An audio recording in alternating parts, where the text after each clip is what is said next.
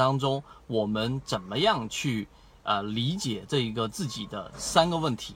首先，我有什么，我要什么，我愿意放弃什么，在这一个不同的交易模式当中，它的理解是不一样的。我举一个简单的例子，例如说打板客啊，我要打板，然后呢，我有什么？我有的是我的这一个资金的快速利用，周转率非常高。我有的是什么？我有的是我能够有足够的时间去看盘。我要什么呢？我要的是第二天的冲高溢价。我愿意舍弃的是什么？我愿意舍弃的是这一个我们说的这一种低吸的机会和我们说的这一种呃安全性，这是我愿意去舍弃的。但同时风险越大，利润就越大。所以打板客往往是寻求的是接力，去寻找到整个市场里面的资金合力。但为什么在圈子当中我不太常去给各位去讲这个盈利模式呢？因为它并不适应于大部分的散户。并且在所有的散户当中，真正靠打板快速，我们说的像这个赵老哥一样，这种快速积累资金的例子，简直就是比中奖的概率还要小。所以，我们今天要讲的另外一套盈利模式，就是大部分散户都能够去，呃，只要你投入时间，并且不断的去磨合，你都能找到并且实战运用的低吸盈利模式。那回到刚才我们说的三个问题。低吸引力模式里面，我有什么？我要什么？我愿意放弃什么？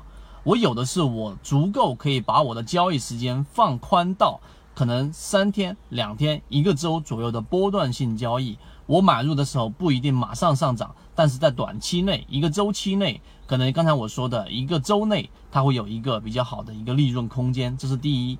我要什么？我要的是确定性利润。那么我们愿意放弃什么？我们愿意放弃的就是可能市场当中的妖，拿得到就拿得到，而拿不到的，我们不是以打板的模式去做的。我们愿意放弃的是在市场当中的那一种连板的妖股，啊，这个是我们愿意去放弃的啊，这一个一个短期内的一个获利空间。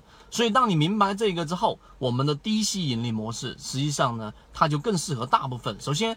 低吸，我那么我们要的东西呢，就是确定性利润。确定性利润这一波下来，大概我在第二个到第三个，只要我的获利空间在百分之五以上，百分之八或者百分之十，我只要达到了，我就可以干嘛呢？严格的止盈。那么同期的，我也非常大的概率会放弃掉后面大的一波利润。但是低息的法则就是我等到它下一次回调，我再回踩低息买进去。很多人会觉得说。那有一些妖股，它可能连回踩的机会都没有了。但是我告诉给大家，这样的妖股是一部分，但是你没看到另外一部分。所以，当这一个低息盈利模式这三个问题，你能够清晰透彻的逻辑化的分析完成之后，剩下的就是把它转换成实战交易。如果你想知道这些内容，并且进一步去了解，由于平台原因，公众号的位置泽西船长可以互相转告一下就可以了。